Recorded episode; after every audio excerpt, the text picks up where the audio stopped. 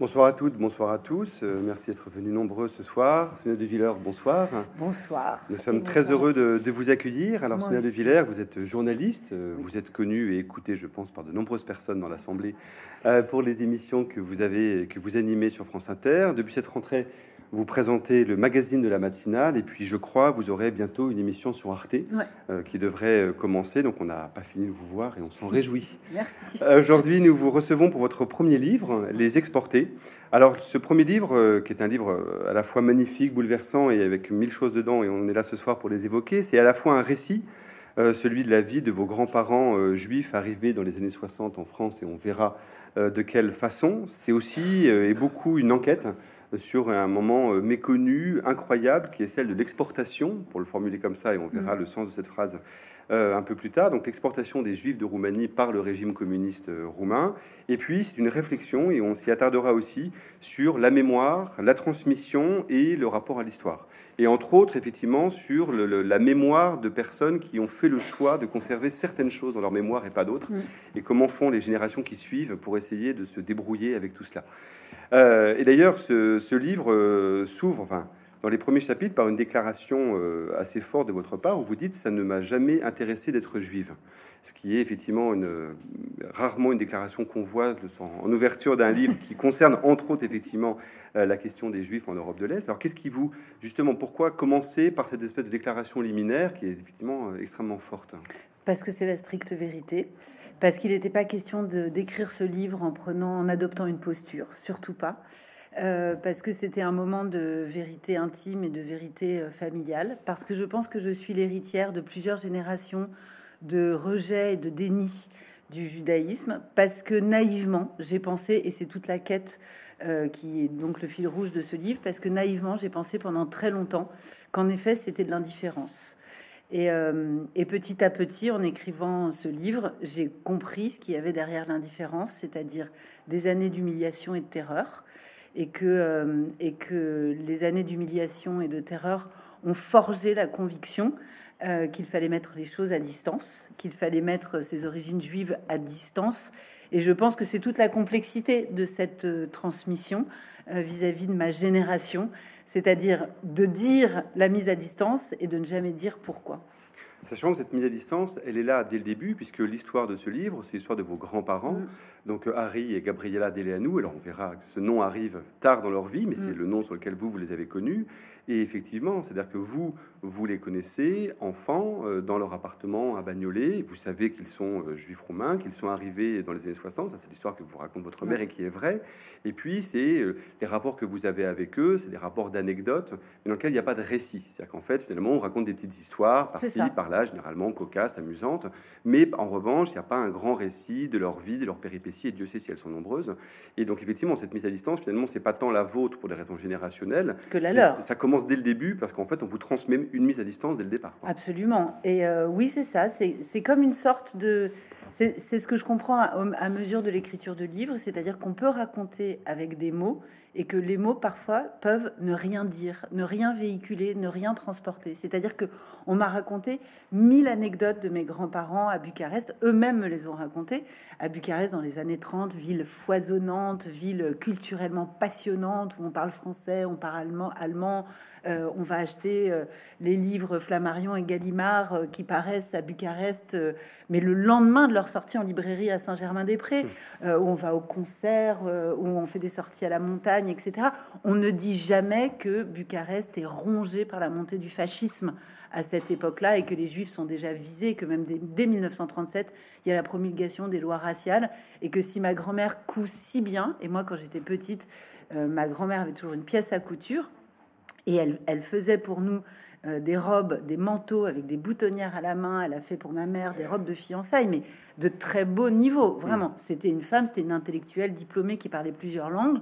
En réalité, elle a appris la couture à partir de 37 parce qu'elle n'avait plus le droit de travailler. C'était, mais, mais en réalité, c'est comme pendant la guerre, j'ai eu des anecdotes formidables, euh, comme un officier roumain visitant l'appartement de mes grands-parents et ne pouvant, ne pouvant pas s'empêcher de, se mettre au piano. Ma grand-mère possédait un piano allemand, un Bechstein, qui était vraiment un, piano, un, instrument magnifique. Elle adorait plus que tout.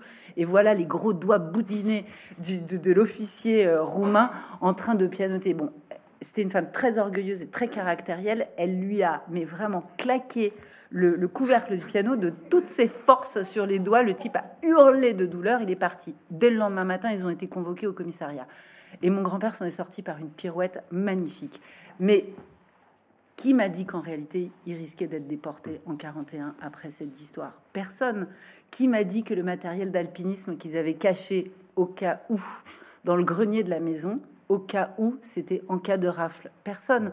Donc en fait, oui, mes grands-parents ont raconté beaucoup de choses. Il n'y a jamais eu de mystère, il n'y a jamais eu de mensonge, il n'y a jamais eu de cachotterie, euh, il n'y a jamais eu d'identité masquée, comme ça a été le cas dans beaucoup de familles juives. Mais il y a eu des récits totalement vidés d'affect. Oui, c'est ça, c'est vraiment l'idée que l'anecdote remplace le récit. Voilà. Et que tout ça n'est pas mis dans une histoire qui serait par ailleurs, elle aussi, la grande histoire. Voilà. Alors justement, vous, avez commencé à, l'évoquer, puisque alors, toutes les histoires familiales sont singulières, mais par ailleurs, particulièrement la famille de votre grand-mère, c'est pas n'importe quelle famille non plus en, Roumanie. Et vous l'évoquiez avec la, vie culturelle extrêmement forte dans la, de Bucarest des années 30. C'est, et vous le dites aussi, c'est une dimension très touchante du livre. C'est-à-dire que ces grands-parents, ils sont pas formidablement sympathiques. Je ne sais pas comment le, formuler, mais on sent bien qu'effectivement, ils sont pas très chaleureux. Euh, et surtout, ils sont, et surtout votre grand-mère, et ça, c'est vrai des années 30, elle est attachée à l'idée qu'elle appartient à une forme d'élite. Euh, et, cette dimension est très très présente et constitue une espèce d'orgueil fondamental et c'est presque ça qui est le plus fort. C'est ça, c'est pas une famille euh, très fortunée. Hmm. En revanche, c'est une forme d'aristocratie intellectuelle, c'est-à-dire que ma grand-mère euh, a sept oncles et les sept oncles sont tous académiciens. Donc un très grand critique littéraire, un grand biologiste, un grand médecin, etc., etc., un grand physicien, un mathématicien. Euh, et donc, ils sont tous à l'académie. Il y a un peintre, Solomon Sanielewicz, qui est mort très tôt après la Première Guerre mondiale, dont les toiles sont déjà au musée des Beaux-Arts euh, de, ou au musée national de, Bucarest. Donc, il y a l'idée, euh, il, y a cette forme d'orgueil qui est la colonne vertébrale familiale de nous, on sait d'où on vient et on n'oubliera jamais. Donc voilà, il y a une forme de grand snobisme intellectuel, de grande arrogance.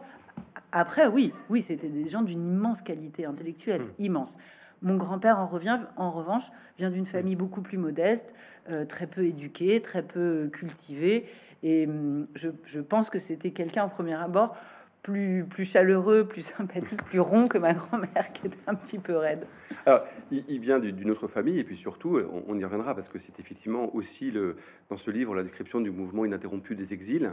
Mais il, il, est une histoire singulière, puisque dans les, dans les ancêtres de, Harry, justement, donc qui est un Greenberg avant d'être un délai à nous.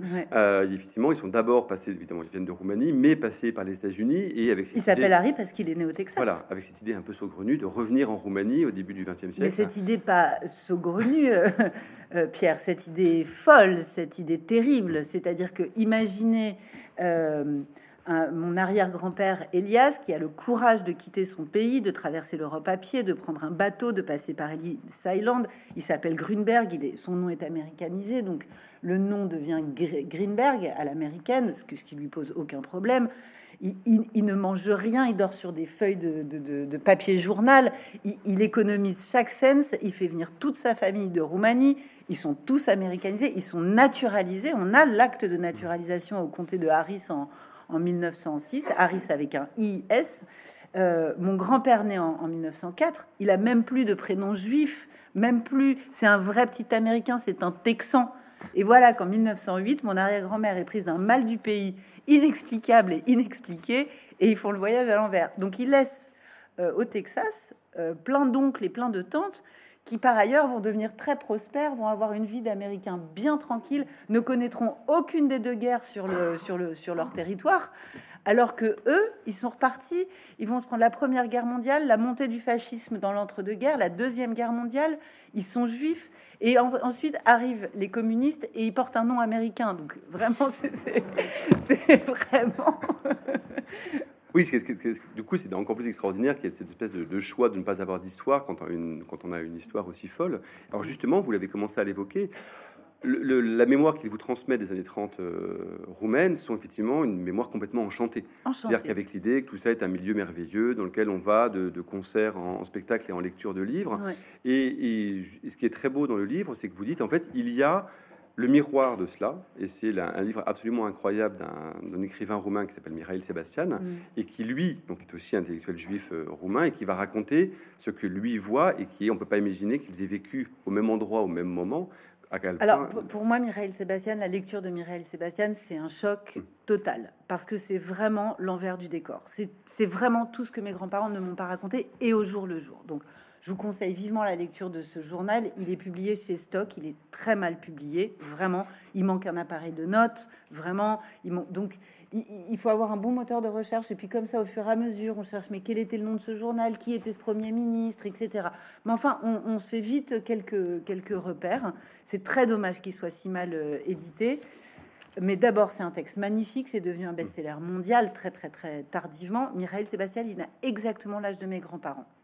Euh, euh, il est avocat, il est juif non observant, pareil, comme mes grands-parents, ils s'en fichent, mais alors complètement d'être juif.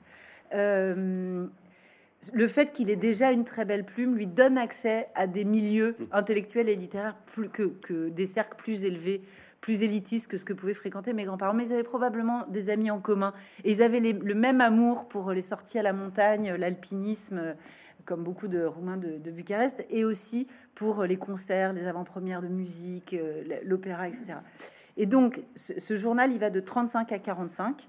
En 45, Mireille Sébastien, il, il aurait dû faire exactement ce qu'ont fait mes grands-parents, c'est-à-dire adhérer avec une conviction et un enthousiasme immodéré au Parti communiste. Il a été renversé par une voiture, il est par un camion, et il est mort sur le coup. Il y a, je crois d'ailleurs, quelques doutes sur euh, l'origine de cet accident mystérieux. Et Mireille Sébastien, lui, il raconte au jour le jour ce que c'est que la vie quotidienne à Bucarest et cette ville englouti par la fièvre antisémite. C'est-à-dire que lui, il raconte les insultes dans la rue. Lui, il raconte les juifs chassés du barreau. Il était avocat. Lui, il raconte les juifs chassés de l'université. Il était également universitaire. Lui, il raconte les passages à tabac, les vitrines de magasins cassés. Lui, il raconte les légionnaires parce qu'il y a un, grand leader fasciste qui s'appelle Codreanu hum. qui monte euh, des, voilà, des, des ligues fascistes qu'on appelle les légions de l'archange Michel. Lui, il raconte ce que c'est au jour le jour Et il raconte la peur. Et la peur, c'est précisément ce qui n'existe pas dans les récits de mes grands-parents. Jamais. C'est quelque chose qui a été la peur complètement effacée. Et alors, pour, vous, on dira à la fin, ce qui est très important, c'est ce que vous appelez le caractère clivé de la mémoire de, vos grands-parents. Euh, à quoi vous l'interprétez, cette absence de... Pourquoi cette chose a disparu de la, du récit de vos grands-parents? Est-ce qu'ils ne l'ont pas vu? Parce que c'est la question que vous vous posez aussi. Hein, Est-ce qu'ils ne l'ont pas vu sur le moment? C'est-à-dire qu'est-ce que le déni, il est dès les années 30, ou est-ce que c'est la reconstruction mémorielle, euh, on va dire, au moment où vous les connaissez, vous, dans les années, euh, on va dire, 70 Ils ne peuvent pas ne pas avoir vu. Hmm. Ils ne peuvent pas ne pas avoir vu ce que Mireille Sébastien raconte au jour le jour, au cœur de Bucarest, dans le même, les mêmes quartiers que fréquentaient mes grands-parents. Ils ne peuvent pas ne pas avoir vu euh, d'un seul coup tous les journaux. il faut savoir qu'en 37, il y a une telle poussée donc c'est une monarchie parlementaire dans l'entre-deux-guerres, euh, la, Roumanie. Donc il y a un roi qui s'appelle Carole II, et il y a un roi qui échoue complètement à endiguer la montée du fascisme. Donc c'est une marche, euh, monarchie parlementaire, il y a des élections, et ensuite le roi désigne un premier ministre. Et en 37, il y a une telle poussée des fascistes que le roi va désigner un premier ministre qui est un ultra réactionnaire et qui, dans son dos, fait alliance avec les fascistes d'où la promulgation des, lois raciales en 37, mais c'est quelque chose qu'on sait très très mmh, peu. C'est-à-dire que les, les, principaux mouvements fascistes en Europe, ils sont en Roumanie juste après l'Allemagne. Que les premières lois raciales, elles sont en Roumanie juste après l'Allemagne. Ils ne peuvent pas ne pas avoir vu. Ils ne peuvent pas ne pas avoir été totalement saisis d'effroi et terrorisés. Je pense qu'il y a deux choses chez mes grands-parents. Il y a un optimisme chevillé au corps, une volonté mais d'airain de regarder de l'avant et donc de se débarrasser du poids du passé, vraiment. Euh, et il y a une forme de déni. Et, vous parlez de reconstruction mémorielle. Euh, c'est pas moi qui parle de clivage. C'est, je, pense qu'il y, y, a vraiment quelque chose de l'ordre de, de, la mémoire traumatique, mm. vraiment. C'est-à-dire que oui, on peut revivre des événements à partir du moment où on les vide totalement de leur affect. Parce que ce que vous dites, et c'est très important, comme vous dites, effectivement, c'est souvent une histoire euh, particulièrement méconnue. Mm. Et ce qui est intéressant dans le, cas, dans le cas roumain, même si on le voit dans d'autres pays, c'est que c'est finalement ce fascisme et cet antisémitisme, qui sont deux choses liées quoique distinctes, à la fois ça, ça fait fond sur un antisémitisme, on va dire, aussi liés au mouvement paysan et à une certaine politique roumaine, mais qui sont très ancrées dans la population. Et puis le mouvement fasciste qui, lui, va séduire un certain nombre d'intellectuels. Et c'est la coïncidence des deux qui crée cette flambée avec des textes absolument. Donc, vous avez évoqué la figure de Cordeanu, mais qui est une figure très très particulière et qui, au moment de sa disparition, des textes complètement fous de Suran, euh, et qui d'ailleurs continue assez longtemps dans ce. Non, mais des grands intellectuels qu'on adule en France. Hmm. Ionesco, l'auteur de la cantatrice chauve, que, quand on habite Paris, tous les collégiens en quatrième vont voir dans le même théâtre depuis des années. Alors, on peut pas mettre Ionesco exactement dans, la, dans le même sac que les autres, mais Ionesco, c'est quand même un ultra réactionnaire qui va se faire dépêcher à Vichy auprès du maréchal Pétain pour représenter le régime fasciste euh, roumain. Euh, Mircea Eliade, grand intellectuel grand spécialiste de l'histoire de la mythologie, tout ça, qui va ensuite passer toute sa carrière aux États-Unis à effacer ce passé fasciste roumain très encombrant. Et Sioran, Sioran qui, au moment où Codreanu, le leader fasciste, meurt, et lui écrit un hommage radiophonique, mais qui est un texte complètement fanatique, complètement fanatique. Oui, donc ça, c'est effectivement. Et, ça, effectivement, de la même façon, vos, grands-parents ne le voient pas, et Sébastien le décrit très bien, pour le coup. Il, il en parle. Sébastien le décrit très bien. Il les fréquentait tous. Hum. Il les fréquentait tous. Et donc, bah, Mireille Sébastien, il est pris dans une espèce de, comment dire, de, de, de, biais cognitif, de distorsion cognitive, à dire ce sont mes amis, ce sont des gens qui m'estiment. Euh, et qui ont de l'affection pour moi et qui ont une estime intellectuelle pour moi, et en même temps qui font montre d'un antisémitisme hum. tellement ignoble que petit à petit, il ne peut plus les fréquenter.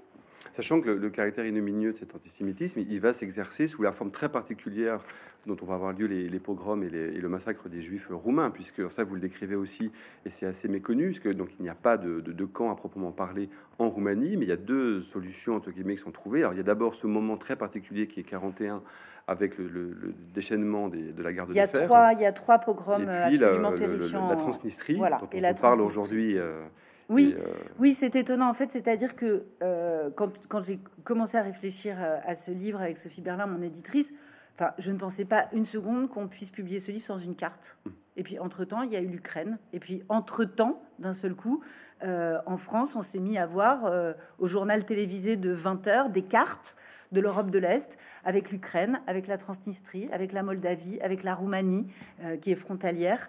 Euh, et d'un seul coup, dans, dans, l'imaginaire collectif, tous ces pays hmm. ont trouvé leur place, alors que moi-même, j'avais du mal à les situer. Euh, c'est vous dire euh, les questions de la transmission dans ma famille. C'est moi-même, dans le grand bazar des républiques de l'Est, j'avais du mal à les, à les situer.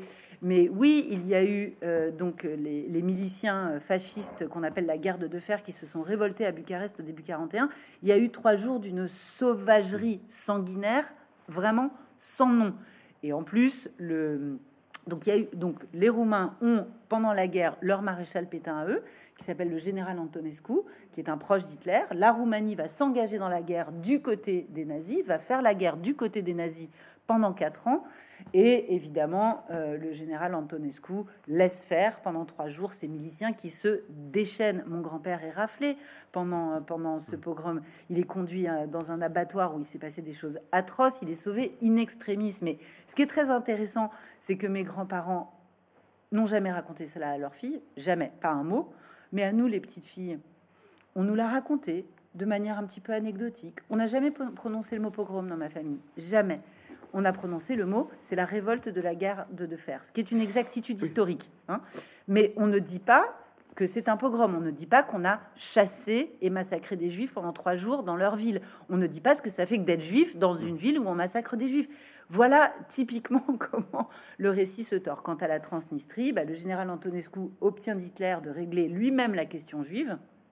Euh, et il annonce vouloir nettoyer la Roumanie de ses juifs. Et il y aura des, déportations effroyables en Transnistrie. Donc, c'est cette bande de terre entre l'Ukraine et la Roumanie dont euh, Hitler va faire cadeau euh, à Antonescu. Et Antonescu va dire c'est notre dépotoir ethnique. Et autant pour les pogroms de, 41, bah, Hitler et le, vraiment le, le Reich va féliciter les Roumains pour leur diligence, leur application voilà, à la cause autant la Transnistrie va leur valoir un blâme, un blâme. C'est-à-dire, on ne peut pas s'y prendre de, telle manière. On ne peut pas s'y prendre de manière si barbare. Oui, et avec et le troisième moment aussi, qui est ce, moment que vous décrivez, qui va faire écho au, reste de l'histoire, qui est le, moment où Antonescu prépare une déportation euh, de, juifs de, Roumanie justement vers les camps, vers les camps de la mort, tente une négociation euh, avec Hitler qui n'aboutit pas et qui fait que bah, que les juifs de Bucarest n'ont pas été déportés. Et je pense que ça aussi, dans la mémoire de mes grands-parents, ça joue parce que c'est ce que j'ai appelé dans le livre un non-lieu. Ça n'a pas eu lieu. C'est-à-dire que les juifs de ce qu'on appelle le vieux royaume, c'est-à-dire le mm. cœur du pays, devaient être déportés. Tout était prêt, les trains étaient prêts, le camp était désigné. C'était un camp en Pologne qui s'appelait le camp de Belzec. Euh, tout était prêt. Ils ne l'ont pas été. Ils ne l'ont pas été pour des questions logistiques. Ça a pris du retard. Et là, Antonescu, euh, dans sa grande maestria politique, se dit je vais me servir des juifs de Bucarest comme monnaie d'échange. Donc il exige de la part d'Hitler des gages que Hitler tarde à lui donner, et donc il met en balance la déportation des, juifs de, de, Bucarest. Et par ailleurs, à partir de 43, il commence à se dire que le vent pourrait tourner et que le fait de ne pas les avoir déportés, et en tout cas ce sera son axe de défense quand il sera jugé en Roumanie et non pas à Nuremberg comme d'autres criminels de guerre du côté de l'Axe, il sera jugé chez lui, dans son propre pays. Euh, il, va retourner l'histoire en disant je les ai sauvés. Et, je, dois vous dire que comment dire euh, cet argument de défense s'est sédimenté dans les dernières décennies en Roumanie et a alimenté un certain révisionnisme. Oui, tout à fait. C'est-à-dire assez équivalent à celui qu'on peut retrouver aujourd'hui euh, dans le discours d'Éric Zemmour, à savoir euh, le maréchal Pétain a sauvé plus de juifs qu'il n'en a euh, fait, fait condamner ou fait exécuter ou fait déporter. Bah, vous le dites très bien, parce que jusqu'en 2003, où il y a une tentative justement d'accord et de réflexion historique entre l'État roumain et puis le, mémorial de la, de la Shoah aux États-Unis, où les Roumains essaient de dire, on aimerait bien que soit noté quand même qu'il n'y a pas vraiment eu euh, de Shoah en Roumanie. Qu'il n'y a pas eu. Qu'il n'y a pas eu de Shoah en, Roumanie. Et, lui, euh, voilà, ils C'est début des années 2000, hmm. début des années 2000. C'est-à-dire qu'il y a un accord de travail et de, de, libre accès aux archives qui est signé entre l'État roumain, les autorités roumaines et le mémorial de la Shoah à Washington. Et les autorités roumaines publient un communiqué officiel en disant tout en spécifiant bien qu'il n'y a pas eu de, de, choix sur le sol roumain. Ça a été un tollé mondial, mondial. Et là, quand même, ils ont quand même été obligés de sortir du déni. Ils ont mandaté Elie. Wiesel. Euh, c'était, il était tout à la fin de sa vie. Et, euh, et, et Wiesel a créé une commission entourée d'historiens. Et ils ont rendu des, conclusions qui, qui, sont éclatantes. Oui, qui disent la ah. vérité de ce qui s'est, de ce qui s'est passé. Alors justement, le, comme vous l'avez commencé à l'évoquer, le grand retournement, c'est que la fin de la guerre, les sept derniers mois, je crois effectivement, la Roumanie change de camp. Euh, et euh, combat du côté des du combat du côté des. C'est ce qui rend en fait c'est ce qui rend l'histoire roumaine très compliquée. Il y a deux choses qui rendent l'histoire roumaine très compliquée pendant la guerre, c'est qu'il y a tout un tas de territoires qui sont qui sont comme une sorte de couronne autour du vieux royaume euh, qui ont qui ont changé de frontières plusieurs fois alors à la faveur du traité de Versailles. Ensuite, euh, les, les, frontières ont rechangé au moment du pacte germano-soviétique. Donc c'est vrai que pour compter les morts, par exemple, c'est difficile parce qu'il y a des populations entières qui ont été déportées. Est-ce que on les considère par exemple comme hongroises? Est-ce qu'on les considère comme roumaines? L'autre chose, c'est qu'en effet, à la fin de la guerre, à la toute fin de la guerre, euh, le général Antonescu est renversé. Euh, par une alliance de différents partis politiques, mais très rapidement, les communistes vont prendre le pouvoir sur cette alliance-là. Et donc va terminer, la Roumanie va terminer la guerre du côté des Alliés. Bon. Alors, évidemment, une fois que les communistes ont pris le pouvoir, une fois qu'ils ont fait de la Roumanie une république populaire, la Roumanie c'est quoi Un pays allié ou un pays euh, de l'Axe hmm. C'est ça qui est très compliqué. C'est devenu un pays communiste à part entière. Un pays communiste ne peut pas assumer l'héritage des fascistes, puisque ce sont leurs ennemis et leurs adversaires historiques. Donc il n'est pas question qu'un pays communiste ait du sang juif sur les mains et, et soit caractérisé par un passé fasciste. Donc en fait, les communistes, qu'est-ce qu'ils vont faire? Ils vont entreprendre une grande falsification de l'histoire. C'est-à-dire qu'ils vont juger évidemment Antonescu, que en réalité des purges, il y en aura assez peu, qu'il faut faire grossir très rapidement les rangs du Parti communiste roumain qui était minuscule, mmh. maigrelet, vraiment euh, en, en 45, que aujourd'hui c'est documenté par tout un tas d'historiens, probablement qu'il y a beaucoup d'anciens fascistes qui se sont mmh, d'anciens recyclés, qui sont devenus de bons staliniens du jour au lendemain.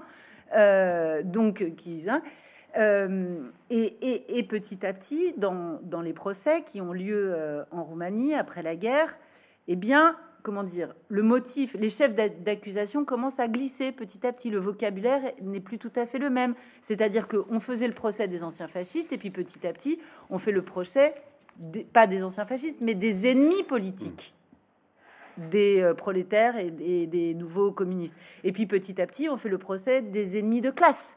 Et puis petit à petit, on finit par perdre de vue complètement ce qu'on fait, le crime commis par les fascistes, à savoir euh, le massacre et la déportation des juifs. Et puis de toute façon, petit à petit, on supprime complètement le mot juif du vocabulaire roumain, mais y compris dans les livres, dans les mmh. textes, dans les textes universitaires, le mot est supprimé, supprimé officiellement pour ne pas perpétuer euh, la discrimination ignoble des années 30. Mais en réalité, on est en train d'effacer complètement une population, sa spécificité, son passé et ce qu'elle a vécu. On est en train de là. Et comme, euh, comme dit un grand intellectuel roumain que je cite, de toute façon, en régime totalitaire, ce qu'on ne nomme pas n'existe pas. Il n'existe plus. Oui, ça, c'est là pour le coup, on est vraiment dans la logique de la langue, etc. C'est qu'on voit très bien à quel point la façon de jouer sur les mots permet de faire disparaître les réalités. C'est ça. Alors justement, vos grands-parents dans, cette affaire, euh, vous avez évoqué la façon dont ils vous racontaient en tout cas le, moment de la, le moment de la guerre. Alors en revanche, le moment donc la prise de pouvoir des communistes et puis l'installation de l'État communiste, eux le vivent comme une chance, justement, comme une libération d'une ah certaine façon, et comme la possibilité d'une nouvelle vie. Comme un espoir immense. Voilà, comme un espoir qui commence par un changement de nom. Alors, qui commence par un changement de nom. Je dois dire que mes grands-parents, donc euh, très indifférents à la question juive et à leur identité euh, juive, et même très réfractaires, euh, n'ont pas voulu changer de nom pendant la guerre. c'est bien, ils me racontaient ça. Moi, je disais, hum, c'était c'est super bien. Donc, ils oubliaient d'ajouter c'était tellement dangereux pour nous, c'était mm. tellement risqué pour nous, et, on était en danger de mort. Mais bon, évidemment, je pouvais pas reconstituer le texte manquant quand j'avais 8 ans. Je le reconstitue maintenant. Donc, ma grand-mère m'a dit, euh, jamais je n'aurais baissé les yeux, toujours l'orgueil de Gabriella. Euh, là, je n'aurais jamais baissé les yeux. Moi, je savais qui j'étais. Euh, j'ai toujours refusé d'être assigné à identité. Je n'allais pas me convertir à l'orthodoxie et aller à quatre pattes à l'église. Jamais. Et elle m'a dit d'ailleurs, le seul moment où je me suis sentie juive, c'est pendant la guerre. Et j'ai trouvé des lignes magnifiques chez Mireille Sébastien, hmm. qui le dit lui-même avec ses mots, et ses mots d'écrivain qui sont superbes, lui aussi. Voilà, il dit, si j'avais dû être dans une île isolée, etc., j'aurais gardé ça. C'est le seul moment de ma vie où je l'aurais gardé par fierté, par solidarité, par humanité, par éthique, tout simplement. Après la guerre, mais mes grands-parents, mais c'est un enthousiasme illimité. C'est la fin de la menace fasciste, c'est la fin de la haine antisémite, c'est le début de, ce que les communistes voulaient bâtir comme nouveau monde, c'est-à-dire c'est l'avènement du genre humain où on est tous à égalité et il n'y a plus de discrimination, il n'y a plus de distinction. Donc mes grands-parents se débaptisent et se renomment Déléanou. Et ce drôle de nom, j'ai découvert là en travaillant, c'est j'ignorais complètement euh, d'où ils venaient. Alors il y a énormément de juifs qui ont changé leur, euh, leur nom. Ça, c'est très courant hmm. hein, dans l'histoire des, juifs d'Europe. Il y en a beaucoup qui ont gardé au moins leurs initiales, c'est important, un initial, ça vous caractérise. Il y en a d'autres qui ont traduit leur nom dans la langue euh, vernaculaire du pays où ils habitent. Il y en a d'autres qui l'ont coupé. Il y en a d'autres qui ont changé des voyelles, qui ont rajouté des consonnes. Alors, mes grands-parents, ils ont tout effacé et ils ont été choisir un nom dans un roman qui était un énorme succès de librairie à l'époque, un best-seller. Et en plus, c'est un drôle de roman qui s'appelle La Médélénie, qui malheureusement n'est pas traduit en français, que je ne peux pas lire parce que je ne parle pas roumain. Toujours la question de la transmission dans ma famille. Et donc, je ne parle pas roumain. Mais La Médélénie, je peux vous dire, c'est un truc en trois tomes et c'est une énorme histoire à l'eau de rose. Moi, quand j'en lis les traductions chapitre par chapitre que j'ai pu trouver des résumés, c'est très drôle. On dirait une énorme saga de TF1. Euh, l'été dans les années 90. Donc c'est des grands propriétaires terriens. Ils sont très très très très riches. Je vous rappelle que mes grands-parents se rebaptisent en plein régime communiste. Hein. et ils choisissent le nom de grands propriétaires terriens très très très très riches, euh, qui s'appellent donc les Déléanou, le nom euh, qui va devenir le nôtre. Et donc ils possèdent un domaine magnifique que tout le monde leur envie. Ils ont une fille qui s'appelle Olga et Olga va tomber amoureuse d'un homme plus âgé qu'elle et elle voudrait partir avec lui, mais il va mourir d'un cancer. Alors elle, elle va suicider et après les propriétaires terriens, qu'est-ce qu'ils vont faire du domaine? Est-ce qu'ils vont le garder, pas le garder? Bon, voilà, vous imaginez. Bon. Et ma grand-mère qui se targue de lire de la philosophie en plusieurs langues, mais qui en réalité, à la fin de sa vie, cachait dans son étagère des Daniel Steele et autres romans de gare à l'eau de rose, a dû se, je sais pas, s'identifier totalement à cette Olga Deleanu. et ils ont pris ce nom-là. Mais en même temps, je trouve ça, évidemment, c'est drôle à raconter là. Et en même temps, il y a quelque chose de, euh, de déchirant dans cette histoire. parce que c'est un nom de fiction, parce que c'est un nom de roman, parce qu'il y a l'idée qu'on va réécrire sa vie. Donc vraiment, on va chercher dans, dans un texte qui a été écrit une fiction, c'est de l'imaginaire pur. Et quand on sait ce qui va se passer 15 ans après pour eux, eh ben on se dit qu'ils ont été rattrapés par le réel, hmm. qu'un nom de fiction, ça tient jamais vraiment longtemps. Voilà. Et, en même temps, ce que vous dites aussi, c'est cette forme de goût du romanesque, jusqu'à un certain point, les a protégés. C'est-à-dire qu'en fait, de même qu'ils ont romantisé les années 30, oui. de même qu'on l'évoquera avant d'arriver à Paris, ils ont une représentation de Paris qui est pour le moins euh, romanesque, on va dire ça comme ça. Romanesque, littéraire. Oui, Ils imaginent vraiment 1961 qu'il y a encore des salons littéraires à Oui, c'est ça. Ouais. Euh, qu'ils seront accueillis et qu'ils pourront passer mm. de lieu de culture en lieu de culture. Mm. Et donc, effectivement, il y a, il y a, comme vous le dites très bien, c'est aussi un rapport à la réalité qui est de faire en sorte que on réinvente sa vie. Et par ailleurs, là, on entre dans la décennie que vous décrivez, qui est plutôt une décennie heureuse pour eux. Et ce romanesque s'accomplit jusqu'à un certain point, puisqu'ils vont monter euh, peu à peu les échelons du, pouvoir communiste. Très belle carrière. Ils font une très belle, carrière. il y a même une sorte, il y a des, comme vous, de, vous appuyez beaucoup, on n'a pas encore prononcé le mot, mais il y a la fameuse sécurité, qui est donc la police politique du régime communiste, qui euh, fait des rapports sur votre grand-mère, expliquant qu'elle est à la fois ambitieuse, mais sérieuse, etc. Et donc elle a quand même, il y a une vraie réussite. C'est le moment où ils réussissent. C'est le moment où ils réussissent. Euh, ma grand-mère, qui était musicienne de, formation, enseigne au conservatoire national de Bucarest. Elle devient la directrice administrative d'un très bel orchestre qui est l'orchestre de la Bouftea, qui sont les grands studios de cinéma mm. de Bucarest, et c'est un orchestre prestigieux. Elle a même le droit de partir en concert, enfin en tournée avec eux, et même de sortir des frontières de la Roumanie. Il faut s'imaginer ce que c'est que mm. ces pays du bloc de l'Est. Enfin, la population est littéralement retenue en otage. On ne peut pas euh, franchir une frontière, on n'a pas de passeport. Bon, elle est autorisée à l'intérieur du bloc de l'Est, hein. elle va voyager, elle va prendre l'avion euh, sans passer à l'ouest, bien entendu. Donc, euh, ils habitent une jolie euh, petite maison dans un quartier populaire, mais quand même une jolie petite maison. Ils sont pas dans un appartement collectivisé. mon grand-père est le responsable de toutes les industries de la région de Bucarest. et donc, en fait, oui, il y, a, il y a une vie que je caractériserais presque de bourgeoise, mmh, avec toutes les contradictions que ça peut avoir en régime communiste. C'est-à-dire que si je regarde les albums photos, euh, ils allaient skier l'hiver, ils allaient à la mer l'été, et les albums photos sont pleins de jeux de ballon avec euh, ces maillots de bain ridicules des années 50 qui montent jusque-là pour les, pour les garçons, etc. etc. Et euh, voilà, c'est en fait là aussi il y a quelque chose qui manque. Oui, c'est-à-dire dans ces albums photos, il y a quelque chose qui manque. C'est-à-dire que quand ma mère raconte ses vacances à la mer, au-delà de ce qu'on voit sur les photos, en réalité, euh, dans les hôtels qui sont des lieux réquisitionnés par le régime où on envoie tel et tel membre de telle et telle section du parti, hein, tout ça n'a aucune espèce de, liberté, tout est fléché par le régime. En réalité, il y a des haut-parleurs euh, qui diffusent de la propagande jour et nuit. Alors mon grand-père était manifestement devenu champion du monde du débranchage de haut-parleurs, mais, mais c'était extrêmement dangereux. Il postait une de ses filles chacune de ses filles à, l'entrée du couloir et puis hop hop hop hop hop et ça mais en réalité c'était très dangereux ça, lui va ça, et puis elle, elle me raconte aussi que euh, sur le rivage le soir à la fin de la journée quand la journée de plage était terminée il y avait des cavaliers qui longeaient le rivage en uniforme et que euh, derrière les chevaux étaient accrochés de d'immenses râteaux très fins et très très larges et qui griffait comme ça le, rivage le long de la mer. Et qu'à partir du moment où la nuit tombait, il était interdit de s'approcher de la mer. Et si on s'approchait de la mer, évidemment, on laissait une empreinte. Parce qu'évidemment, la mer est une frontière et qu'il y avait l'idée qu'on pouvait fuir par la mer. Donc, ça n'a l'air de rien, euh, ces petites anecdotes. Mais l'idée de voir ces cavaliers, que l'idée de la journée de plage, enfin, vous connaissez vous parce que vous avez la chance d'habiter près d'une côte et de voir souvent le littoral, mon rêve, et de voir l'océan. Mais ce que je veux dire, c'est qu'imaginer le passage silencieux et muet de ces cavaliers avec ce râteau et l'idée qu'il y a cette, ce mètre cinquante de sable qu'on ne peut plus franchir sans laisser l'empreinte fatale. Et ça dit bien l'idée que c'était une prison à ciel ouvert. Et ce que vous dites, c'est qu'effectivement, il y a deux choses qui manquent. Il y a ce que vous décrivez là, ce que vous a raconté votre mère, et il y a aussi, finalement, ce que vous dites à un moment, vous dites, c'est le drôle de communistes qu'ils ont été, avec l'idée finalement qu'ils n'ont pas été communistes par communistes, ils ont été communistes parce que c'est, comme vous le dites, l'opportunité d'une autre. Alors, je pense qu'il y a l'idée, quand même, il y a une reconnaissance profonde, mais profonde, des, des, juifs d'Europe de l'Est qui mm. ont été donc discriminés, persécutés, qui ont eu si peur. Il y a une reconnaissance profonde euh, à leurs libérateurs, à ceux qui les ont libérés du joug fasciste profonde. Ma grand-mère me dit qu'en 53, elle s'est évanouie sur un trottoir, elle a fondu en sanglots en apprenant la mort de Staline en 53.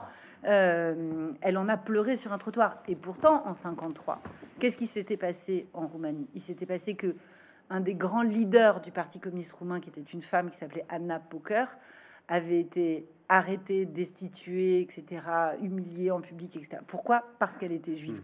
Tout le monde l'avait vu, tout le monde le voyait. Mes grands-parents ne pouvaient pas ne pas le voir. Que au fond, petit à petit, il y a quelque chose qui était en train de se dessiner, c'est que les Juifs allaient devenir les ennemis de l'intérieur des, communistes. Mais je pense que chez mes grands-parents, il y avait cette grande reconnaissance et la mort de Staline, c'est la peur de l'idée que les fascistes hmm. reviennent.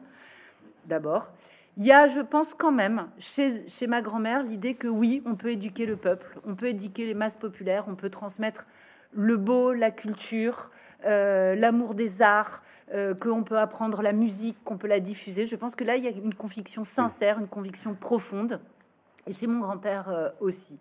En revanche, je pense que chez ces jeux-là, chez ces gens-là, euh, il y a toujours eu une liberté d'esprit intacte, une volonté de penser par soi-même, que jamais on a avalé la bouillie de propagande, jamais, jamais, jamais.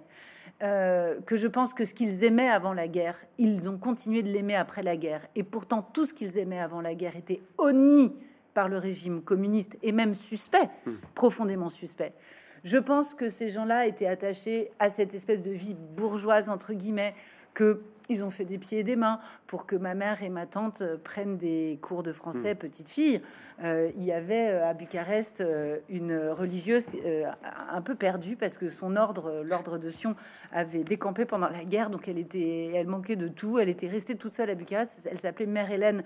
Mais si vous saviez le nombre de mémoires d'intellectuels roumains euh, qui ont été publiés ces dernières années, ils ont tous appris le français avec Mère Hélène.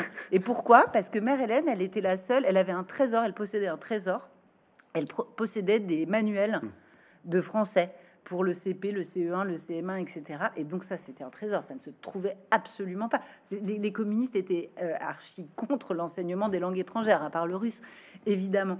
Donc oui, je pense que ça a été des drôles de communistes. Ça a été des gens qui à la fois étaient reconnaissants, qui ont eu une foi sincère mais qui ont gardé une grande liberté d'esprit intellectuel, ont gardé leurs valeurs intactes, n'ont pas pu ne pas voir ce qui était en train de se passer.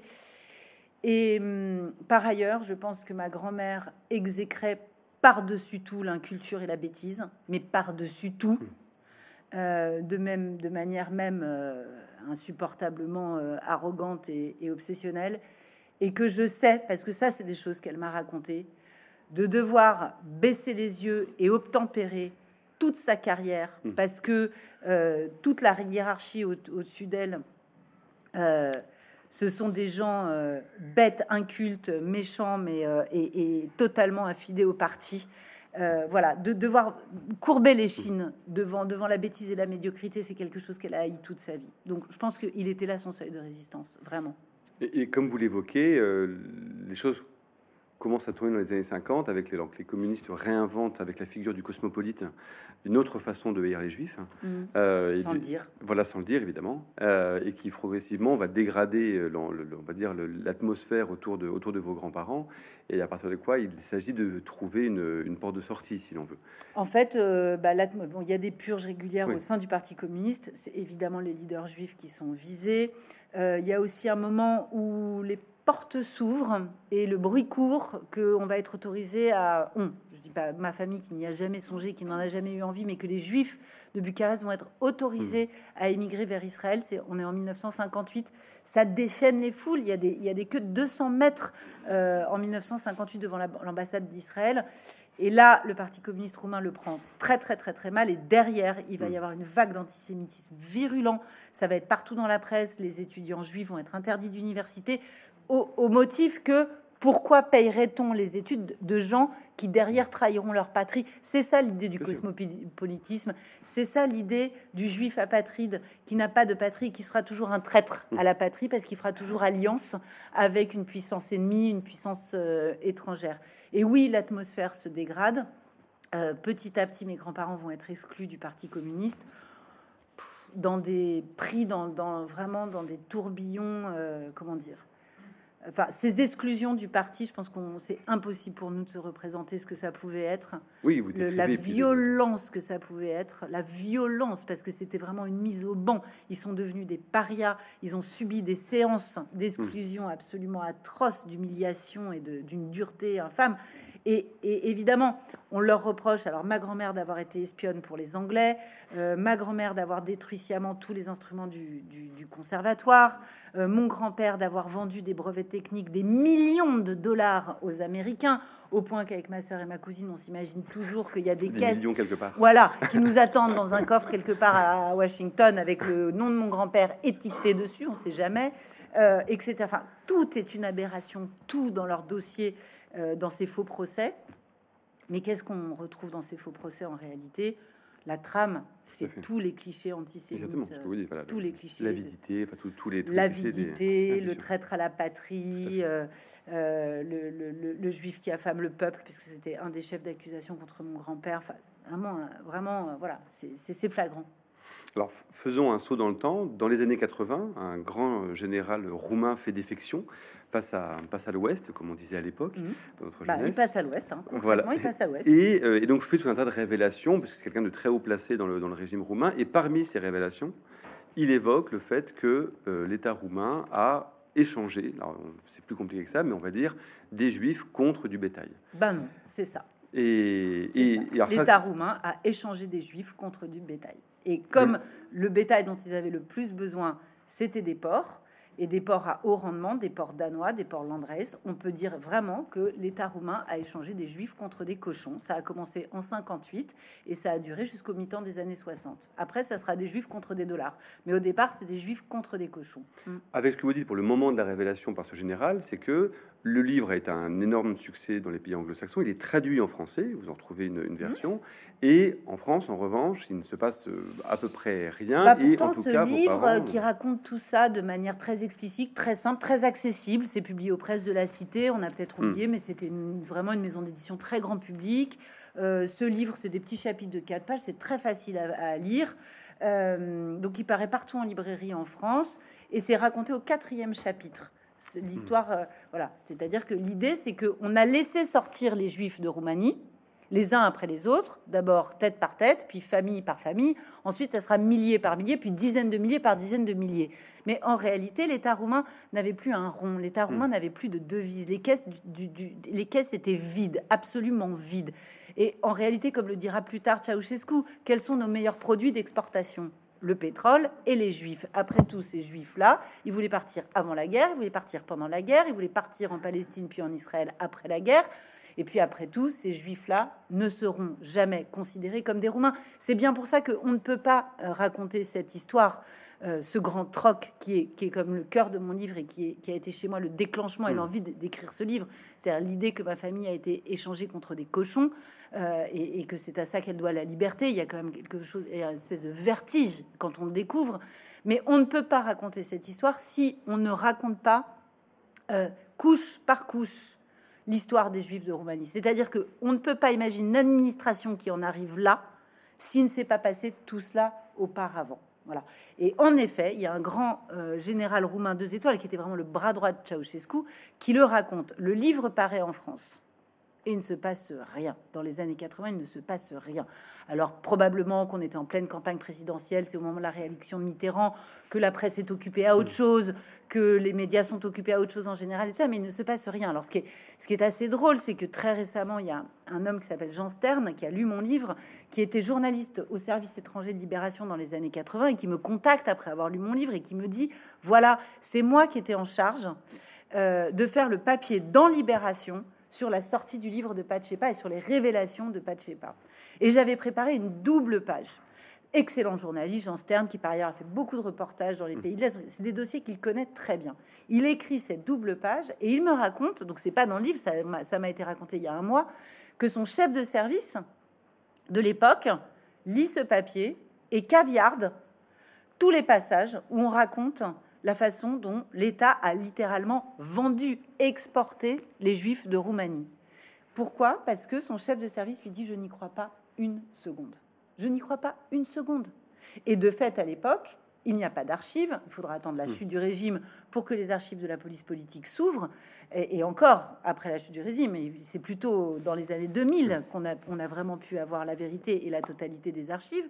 Donc, de fait, à l'époque, il n'y a pas d'archives. C'est le secret le mieux gardé de l'État communiste. Donc, même au plus haut niveau de l'État communiste, personne n'est au courant. Quant aux gens qui sont partis par cette filière, comme mes grands-parents, ils ne savent pas. Ils ne savent pas ce qu'il y avait derrière euh, cette feuille de route qu'ils ont fini par obtenir pour pouvoir partir. Ils ne savent pas qu'ils ont été vendus, ils ne savent pas qu'ils ont été exportés, ils ne savent pas qu'ils ont été troqués. Et ceux, les quelques-uns qui savent quelque chose, de toute façon, se garderont bien de mm. parler parce qu'ils ont encore de la famille sur place. Donc, en fait, le chef de service de libération dit on ne va pas colporter ce qu'on appellerait aujourd'hui une fake news. Quelque chose qui est fabriqué par les Américains et la CIA pour salir la réputation des régimes de l'Est. Il est hors de question que euh, euh, Libération participe à cette entreprise de mystification. Et voilà, ça se...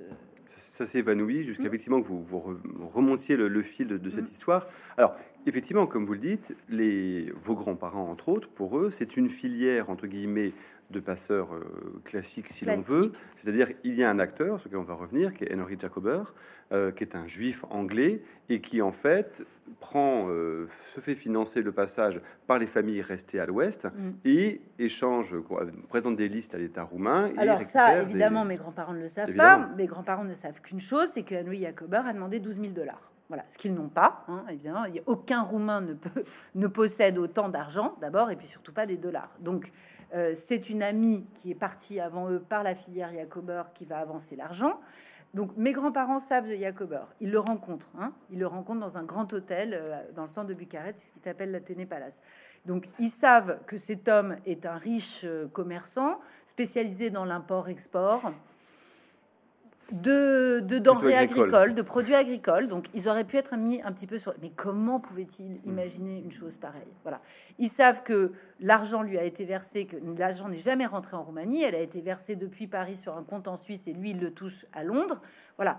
Ils savent que ce type va réussir à leur obtenir des papiers dans des conditions extrêmement difficiles, que ce type va être réglo jusqu'au bout, mm. parce que les papiers vont être donnés à mes grands-parents, retirés à mes grands-parents, que le départ de mes grands-parents, de toute ma famille, hein, ma mère avait 14 ans, ma tante, mon arrière-grand-mère voyage avec eux, euh, Rosa, euh, va être un périple effroyablement dangereux et qui est euh, jalonné par des arrêts, des arrestations à la frontière, etc., et que lui, en coulisses, s'agite et les fait libérer et les fait avancer au fur et à mesure jusqu'à ce qu'ils arrivent à la gare de l'Est à Paris. Donc ce type a été réglo, mais ils n'ont jamais su quelle était la réalité du business. La réalité, c'est que Henry Jacober arrivait euh, régulièrement en Roumanie, les bras chargés d'un catalogue vertigineux. Il avait le meilleur bétail d'Europe. Il avait des ports danois dont toute l'Europe rêvait. Il faut savoir que la, Roumanie, à cette époque-là, veut moderniser son agriculture, hmm. donc elle a besoin de machines-outils, mais veut intensifier son élevage. Il faut savoir que partout en France, c'est la même chose. Partout en France, partout en Europe. En Angleterre, en Autriche, en Espagne. En France, par exemple, la, la Bretagne, qui est une grande région d'élevage intensif et d'élevage de porcs, ça démarre en 1960. Et les Français veulent des porcs et les porcs danois comme en cherchaient les Roumains, sauf que les Roumains n'ont rien pour payer. Et donc c'est au contact de ce passeur que le ministère de l'Agriculture, puis le ministère de l'Intérieur, puis la police politique va créer cette filière aberrante où on importe du bétail à condition qu'on exporte des juifs. Et donc il reste des registres du commerce, il reste des listes, il reste des inventaires sur lesquels vous avez vraiment deux colonnes, le nom des familles, d'abord des personnes, et puis des familles juives que Henry Jacober, dont Henry Jacober demande la libération. Et puis en face, leur équivalent bétail, c'est-à-dire le nombre de veaux, de vaches, de cochons, de, de, de, de batteries de poulets, d'usines, de voilà, d'usines réfrigérées pour la viande, etc., euh, etc., qu'exige le gouvernement roumain en échange. toutes les archives sont là. Toutes les archives. C'est un, c'est une administration totalement obsessionnelle, tatillonne. Tout est écrit, tout est consigné, tout est là. Tout est là, tout est écrit. Et, alors, vous, essayez justement un peu de, percer le mystère de, ce passeur, parce que ce qui est assez fascinant, comme vous le dites, c'est comment, enfin, si on doit le juger moralement, mais peu importe, c'est pas vraiment l'objet, mais finalement, c'est une sorte de maquignon honnête, parce que vous dites aussi très bien, c'est qu'il y a un moment, il considère que ça ne pas le faire à n'importe quel prix, et il va se battre pour avoir des noms en plus quand il considère que la somme doit légitimer d'avoir des noms en plus, et en même temps, il est l'organisateur du trafic, et comme vous dites, il sauve de fait euh, des, bah, milliers, des, centaines. Euh. C'était toute la complexité et de cette situation et de ce personnage. Mmh. Euh, qui pourrait faire l'objet d'un deuxième mmh. livre, un exportateur. il faudrait aller à Londres, il faudrait enquêter sur lui plus que ce que j'ai réussi à réunir. J'en ai réuni déjà pas mal, mais c'est-à-dire que c'est toute la complexité de ces mmh. personnages. C'est-à-dire que on peut se demander si c'est pas une sorte d'Oscar Schindler. Mais Oscar Schindler, il a vendu jusqu'à son dernier bouton pour sauver les 1200 juifs qui lui valent aujourd'hui d'être considérés comme injustes. Mm. Euh, Henry Jacober, euh, il s'est considérablement enrichi, même si la zone nombre de cette histoire, c'est on ne sait pas combien il s'est mis dans la poche, mais enfin, il va manifestement très bien, il est très prospère, il est habillé de manière luxueuse, il habite dans un très bel appartement à Londres. Euh, par ailleurs, quand les Israéliens vont s'intéresser à mm. lui, le Mossad, il, le considère comme un voyou, mm. absolument comme un voyou, comme un homme infréquentable. Mais par ailleurs, il y a des dizaines de milliers de juifs roumains, donc de roumains, parce que arrêtons de perpétuer cette discrimination atroce, donc de roumains qui lui doivent la liberté, qui ont pu partir. Et comme je dis, il a été réglo. Ah, avec ce, avec ce point que, vous soulignez aussi, parce que malgré tout, je pense que c'est quand même très intéressant le processus. Il y a ce premier moment où la Roumanie fait ça pour s'équiper, avec, comme vous dites très bien aussi, un truc terrible et fascinant, qui est l'obsession de la race pure de cochon. Mm. qu'il y a quand même, on, échange des gens avec l'idée qu'il faut que les cochons soient de race pure, et puis évidemment le cochon, qui d'un point de vue religieux est un animal de. Va l'impenser? Jusqu'où va l'impenser? C'est-à-dire que évidemment le cochon, enfin l'interdit rituel. Euh, cette histoire est, tellement, d'un point de vue euh, moral, elle est tellement vertigineuse. Mm. Enfin, je veux dire, c'est un puissant fond. C'est quand on commence à rentrer là-dedans. Je, je, raconte une histoire insensée que j'ai découverte dans la presse euh, roumaine, mais il a fallu que je la fasse authentifier par une historienne parce qu'on s'est dit que là aussi c'était une légende noire fabriquée par la CIA, ça n'était pas possible. Il faut quand même que vous sachiez qu'il y a un moment, on est au cours de ce, trafic de juifs contre du bétail. Et il y a quelqu'un de haut place au ministère de l'Agriculture qui prend la décision du jour au lendemain de faire massacrer tous les chevaux de mmh. Roumanie. 800 000 chevaux vont être massacrés. Motif, ils mangent l'avoine des cochons. Non mais on est dans un système où on a complètement perdu toute forme de valeur, de jugement et de rationalité. C'est comme s'il y avait une espèce de chaîne alimentaire en haut de laquelle on plaçait le cochon. Et, au fond, la vie d'un juif ne vaut que si elle permet de, faire rentrer, d'importer des cochons. Et la vie d'un cheval ne vaut plus rien hmm. s'il prend l'avoine des cochons.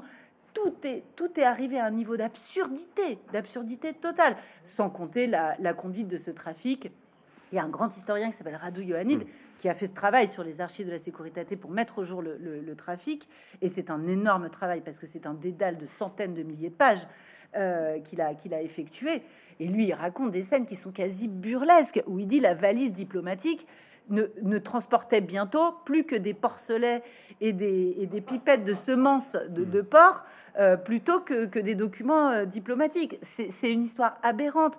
Ensuite, après avoir fait du troc juif contre cochon, on a fait du troc juif contre dollar. Et là, on a industrialisé l'affaire. Le, moment Ceausescu plutôt d'ailleurs. Ça c'est après Ceausescu et ça se fait plutôt avec Israël. Bon, euh, donc il y, a des rendez-vous secrets un peu partout en Europe, dans des ambassades ou dans des aéroports, où le passeur et après la mort du passeur, des, émissaires de l'État roumain arrivent avec des listes.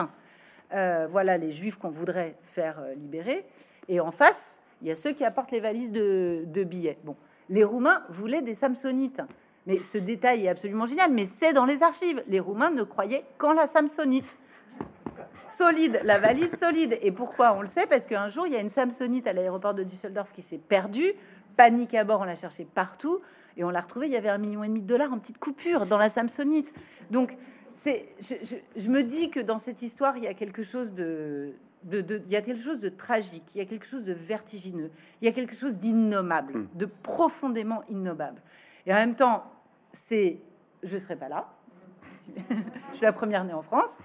Euh, il y a, c'est comme ça qu'ils ont vraiment, qu'ils ont été vers la liberté. Hmm. ça pose une question euh, magnifique, hein, qui est combien vaut une vie humaine Le prix de la liberté, parce que quand je dis une vie, c'est pas une question de vie ou de mort, c'est une vie, une vie digne d'être vécue. Mon grand-père l'a compris quand il est arrivé à Paris. En réalité, il était sur le point d'être arrêté. Donc, une vie digne d'être vécue. Est-ce qu'elle se marchande? Est-ce qu'elle se tarife Est-ce qu'elle se monnaie? Combien elle vaut? Ça pose une question, mais, mais vraiment magnifique. Et puis je trouve aussi que dans cette histoire, mais il y a vraiment moi qui, il y a que moi qui ai le droit de le dire. Je trouve que dans cette histoire, il y a quelque chose d'éminemment burlesque. Moi, je trouve ça très drôle. C'est-à-dire que quand j'imagine tous ces agents secrets qui ont vraiment pas été en train de courir derrière les ports, avec les négociations au ministère de l'Agriculture, où on se gratte la tête parce que tel prisonnier politique donne vraiment du mal au parti. Bon, alors on va faire monter les enchères, on va demander deux ébus de taureaux, parce qu'il y a des noms hmm. euh, qui nous ont demandé chez Flammarion un mal de chien, sans mauvais jeu de mots, euh, pour la traduction et l'adaptation en français, parce que c'est très très spécifique les, races euh, animales qui vont chercher. Hein. Il, y a des, il y a des moutons qu'on fait venir d'Australie, des Vanganella, je crois. voilà, donc qui au ministère de l'Agriculture euh, est habilité à convertir euh, la, vie, le départ et la liberté de telle et telle personne en mouton Vanganella d'Australie. Hein, combien, combien de moutons voyez? Donc, je trouve qu'il y a aussi une dimension comique, moi, là-dedans. Oui, mais que d'ailleurs, vous rendez très bien dans le livre, qui, on ne pourra pas évidemment en évoquer l'intégralité, mais et, c'est ce que vous dites aussi, c'est le moment où l'espèce d'hyper-rationalité obsessionnelle du régime qui devient absurde. qui devient absurde, parce que c'est un, un, trop permanent. Quoi. Mm. Alors, vous, le, livre se, ferme, entre autres, vous avez une très belle évocation de, ce livre, de ce film magnifique, le récit d'Ellis Island de, Georges Perec, et vous dites, comme vous l'avez évoqué à l'instant, vous êtes la première génération à ne pas émigrer. Euh, est-ce que vous avez le sentiment que le, au bout de cette enquête, euh, quelque chose soit s'est éclairci, soit s'est construit autrement de, votre identité ou est-ce que simplement il fallait le faire il fallait comprendre ce qui s'était passé? Alors, je pense que euh, rendez-vous dans quelques temps. On en reparlera. Il faut que ça travaille. Bien. Euh, oui, ça, il faut que ça travaille. Il faut que ça mûrisse un peu. C'est un peu tôt pour y répondre. Je pense que je suis dans un moment un petit peu compliqué où, d'abord, j'ai appris beaucoup, beaucoup, beaucoup, beaucoup. Et je pense que j'ai emmagasiné un savoir, que je l'ai couché sur le hmm. papier, que étant donc que la première génération née en France et ne parlant pas le roumain, puisqu'il y a cette coupure, il y a l'idée que tout ce qui s'est passé derrière le rideau de fer va rester derrière le rideau de fer. Donc je ne parle même pas ma langue maternelle. Hmm. Euh, je pense que là, j'ai fait quelque chose pour mes deux fils. Hmm. Voilà. Pour moi, pour ma sœur, pour ma cousine, pour mes fils et pour leurs enfants euh, à venir. Il fallait le faire. Ça, vous avez raison, il fallait le faire. Je pense que j'ai appris beaucoup et que des choses que j'ignorais. Je pense que ça a été l'occasion d'un dialogue avec ma mère qui n'avait pas pu avoir lieu jusqu'à présent parce que je suis ce que Yvon Jablanca, l'historien, appelle Yvan. Euh, une, des héritiers non traumatisés, hmm. c'est-à-dire je n'ai pas vécu le traumatisme de l'exil, je n'ai pas été arraché à mon pays à l'âge de 14 ans, ce qui est un déracinement qui ne, se, qui ne guérira jamais, et je ne suis pas euh, juive de Roumanie pendant les années 30, la montée du fascisme et pendant la Shoah. Donc je n'ai pas ces traumatismes-là en moi. Donc j'ai la liberté d'écrire, de dire, de raconter et même de plaisanter et peut-être d'en faire une comédie si un jour je trouve un cinéaste qui accepte d'en faire une, une comédie. Comment vous dire? Je pense qu'un livre, c'est ce que je comprends en ce moment, c'est quelque chose d'ambigu et d'ambivalent. C'est-à-dire que d'un côté, j'ai arraché le droit, parce que personne ne me l'a donné dans la famille, d'écrire cette histoire à la première personne donc de considérer que cette histoire est mon histoire et d'en considérer que je suis l'héritière. Voilà. Et ça, je l'ai arraché. Et ça, il fallait aller au bout du livre pour dire c'est aussi mon histoire. Et d'un autre côté, j'ai la sensation en ce moment qu'un livre, c'est un objet, un objet, et que donc c'est une façon d'extérioriser l'histoire, de la donner aux autres, de la rendre publique, de l'objectiver, et que d'une certaine manière, j'ai des moments de trouble en ce moment où j'ai l'impression de raconter l'histoire de gens passionnant, sans réaliser que c'est mes grands-parents, et de me dire il a l'air drôlement bien le, le, livre de cette fille, sans réaliser que c'est moi qui l'ai écrit. Et ça, c'est en ce moment c'est quelque chose qui revient souvent. En tout cas, c'est un livre qui, procure à la fois un plaisir et une, une, clarté tout à fait remarquable. Merci beaucoup, Sonia De Villers. Merci à vous tous. Merci beaucoup.